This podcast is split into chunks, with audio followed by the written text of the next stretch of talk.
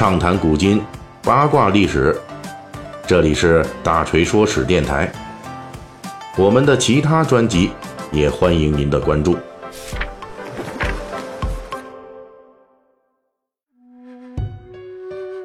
本期的《水浒细节解密》啊，咱们接着聊这个宋朝第一大奸臣，就是蔡京蔡太师啊，宣和六贼之首。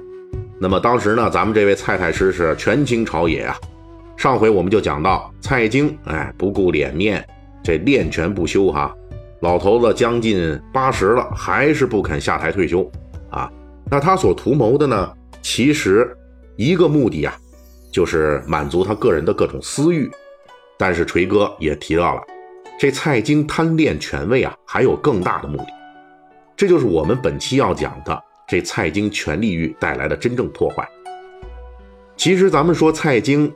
啊，贪恋权位，他这股不要脸的这劲头啊，给北宋朝廷制造的真正破坏，还真不是说他在这个吃喝住行方面哈，各种的穷奢极欲，说他多吃多占的那些东西啊，那些财物，虽然说花费巨大，作为蔡京个人品德的一部分来讲，那影响确实非常恶劣，但是对北宋朝廷来说，偌大一个朝廷，偌大一个国家啊。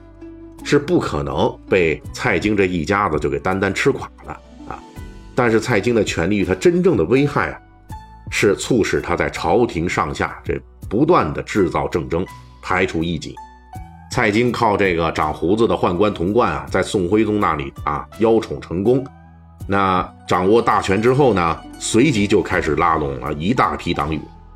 当然了，老蔡在培植自己的官场党羽方面呢，也继续保持着一贯的不要脸的作风。他向朝廷推荐人啊，从来不避讳这些人与自己有关系，而且一次性就举荐数十人之多，丝毫不考虑什么官场平衡啊、人事平衡啊。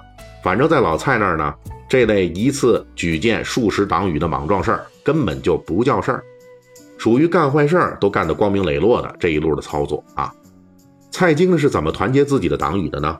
无非就是功名利禄这几个项目。蔡京在这方面绝对属于那是慷朝廷之慨呀，只要是跟着他混的爪牙，一概封官许愿，结果就是造成各种莫名其妙的人事升迁和大量的冗官冗员，整个朝堂是乌烟瘴气的。最肆无忌惮的时候呢，蔡京干脆以家为官府，只要是去他们家送礼，这行贿啊。够了数量级的，他是根本不管人家是人品能力到底怎么样，反正一概是给予官职。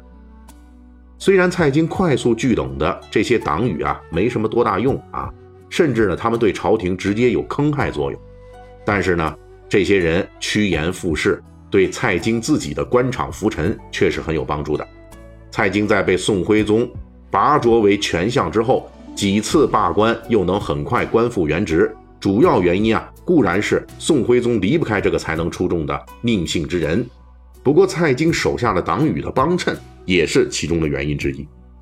至于对那些在工作中啊稍稍跟自己有那么点不对付的人，比如说不执行自己命令的啊，那这蔡太师呢就指使自己党羽对这些人罗织罪名、罢官流放，坚决的打击报复。这还是只是说啊。蔡京对那些不是很称心如意的人就下了如此黑手啊！那些在政治上跟蔡京当过政敌的呢，针锋相对的，那都什么下场呢？那我们就可以想象得到，他们就更是蔡京的重点打击对象。比如蔡京在辅佐宋徽宗的过程中，标榜自己是王安石新法的拥护者，所以他一上位，立即把当年打击变法的那群大臣就给一勺烩了。这些当初。领衔反对新法的大臣啊，很多都已经去世了，但是蔡京呢还是不肯相饶，怎么办呢？一次性的向皇帝宋徽宗就列出了一份一百二十人的元佑奸党名单，这里边不乏当年坚决反对王安石变法的重臣名士，诸如这个文彦博啊、司马光、苏辙、苏轼、黄庭坚等等。这些人呢，无论死活，全被蔡京一勺烩啊，刻在石碑上，立于端礼门外，号称元佑党人碑，就是一份蔡京要重点打击的那些政敌的黑名单啊。其实，除了刻石为记之外啊，凡是大名列在这个石碑上的，其株连之罪也接踵而至。这些所谓的元佑党人啊，既然被蔡京搞臭了，那死了的是名声坏掉，活着的呢，则被朝廷宣布永不录用啊！而且这些人的子孙后代都不允许驻留京城汴梁，也不允许他们参加科考，等于把人家的上升路都给断了。这就等于是彻底断绝元佑党人的东山再起了。这方面啊，这老蔡心里边明白啊，因为他考虑到自己当年被元佑党人打击的时候啊，也是差一点告别官场。那自己呢，最后是靠这个献媚宋徽宗再度崛起，所以他自己掌权之后，是万万不能留给政敌同样的这种有可能的起伏通道的。这老蔡的打击报复啊，是越打越来劲儿啊。历史上的这份元佑党人黑名单的规模是一再扩大，当年反对变法的蔡京陆陆续续的都给网罗了进去，而没参加反对的呢，只要是触怒蔡京，一样的被列入这份黑名单。最后这份黑名单就增加到三百多号人了啊，其中还包括一些支持变法的新党人物，也被蔡京以反对新法的罪名给列进去了。原因当然是了，因为这些人跟蔡京不对付。蔡京就借机报复。通过元佑奸党碑这个事情，咱们就能看出来，这历朝历代的政治斗争啊不少。